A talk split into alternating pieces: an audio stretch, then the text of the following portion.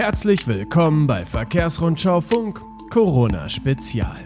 Es ist Dienstag, der 21. April und das sind heute unsere Themen. Duisport befürchtet Einbußen, BAG kontrolliert auch in Corona-Zeiten und MAN fährt Lkw-Produktion wieder hoch. Bevor es losgeht, Werbung in eigener Sache.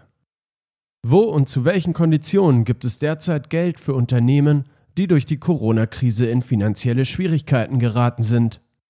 Neben dem Bund bieten nämlich auch viele Länder aktuell Notfallprogramme für Transport- und Logistikunternehmen an.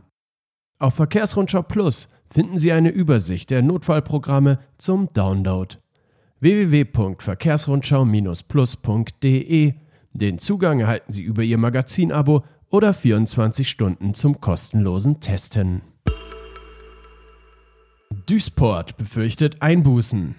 Der Duisburger Hafen leidet unter den Folgen des Coronavirus. Nach 21 Jahren ununterbrochenen Wachstums stehe der Duisburger Hafen vor großen Herausforderungen, so Erich Starke, Vorstandsvorsitzender der Duisport-Gruppe, heute anlässlich der Vorstellung der Geschäftszahlen für 2019. Die mit der Pandemie einsetzende Rezession und der zweite Strukturwandel an Rhein und Ruhr werden demnach negative Auswirkungen in diesem und in den folgenden Geschäftsjahren haben. Der Rückgang im Automotive- und Industriegeschäft sei schon heute einschneidend und werde noch bis weit in den Herbst spürbar sein. Für das abgelaufene Jahr konnte Starke noch positive Zahlen verkünden. 2019 erzielte die Duisport-Gruppe einen Umsatz in Höhe von 292,6 Millionen Euro. Das entspricht einem Plus von 5,1 Prozent. BAG kontrolliert auch in Corona-Zeiten. Das Bundesamt für Güterverkehr BAG hat am Montag gemeinsam mit Zoll und Polizei Schwerpunktkontrollen von Lkw auf dem Großmarkt in München sowie in den Binnenhäfen Mannheim und Duisburg durchgeführt. Zum Einsatz kamen 47 Einsatzkräfte von Zoll, Polizei und BAG. Damit zeigt sich das BAG entschlossen, auch während der Corona-Pandemie Kontrollen zur Durchsetzung der gesetzlichen Vorschriften im Straßengüterverkehr durchzuführen.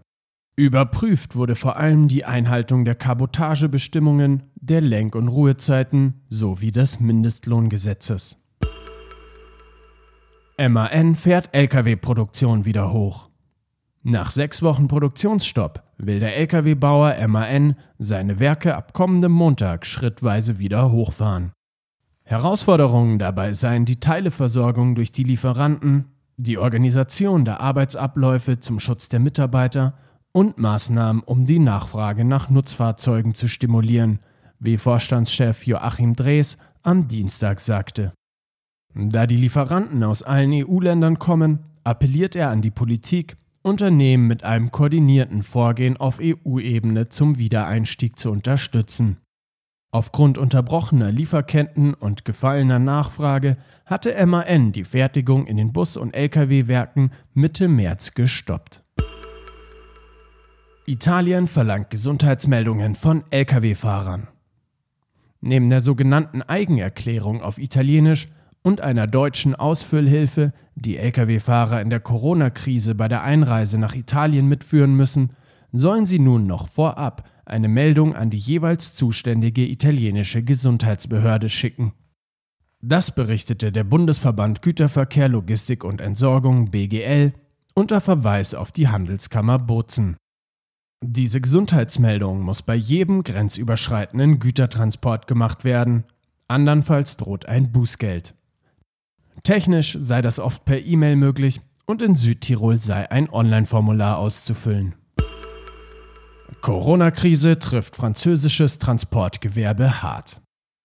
Nach der jüngsten Erhebung des Fachverbandes FNTR haben zurzeit 84 Prozent der französischen Transportunternehmen den Betrieb aufgrund der Corona-Krise ganz oder teilweise eingestellt. 27 Prozent haben demnach vollständig aufgegeben und 57 Prozent arbeiten zum Teil noch.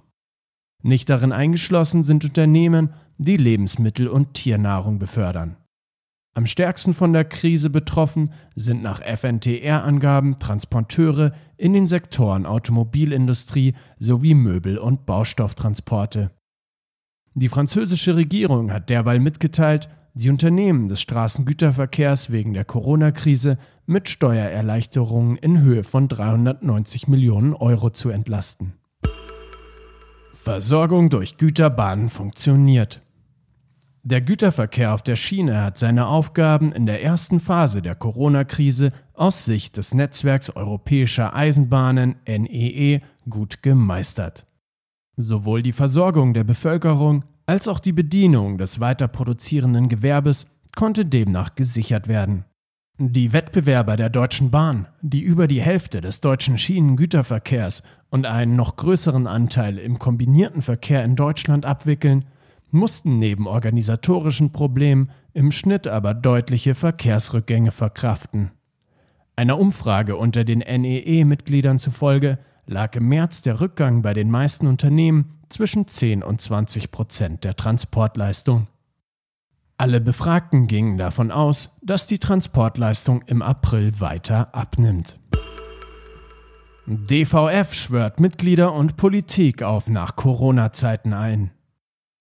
Raimund Klinkner, Präsidiumsvorsitzender des Deutschen Verkehrsforums DVF, hat die Mitgliedsunternehmen darauf eingeschworen, sich auf ein koordiniertes und dynamisches Hochfahren der Wirtschaft vorzubereiten.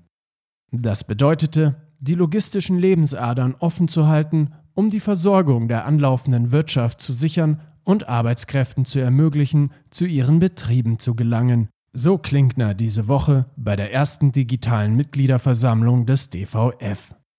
Um die Corona-Krise erfolgreich zu meistern, sei allerdings auch die Politik gefordert. So forderte Klinkner, das Sonn- und Feiertagsfahrverbot für längere Zeit aufzuheben, ebenso Aufhebungen von Nachtflugbeschränkungen und die Sonderregelung für Lenk- und Ruhezeiten zunächst beizubehalten. Die Kriterien zur Rückzahlungen von Liquiditätshilfen dürften nicht zu späteren existenzgefährdenden Liquiditätsengpässen führen. Daher müssten langfristige Kreditlinien gewährt werden. Das war es für heute. Vielen Dank fürs Zuhören. Ich weise gerne immer wieder darauf hin, abonnieren Sie diesen Podcast.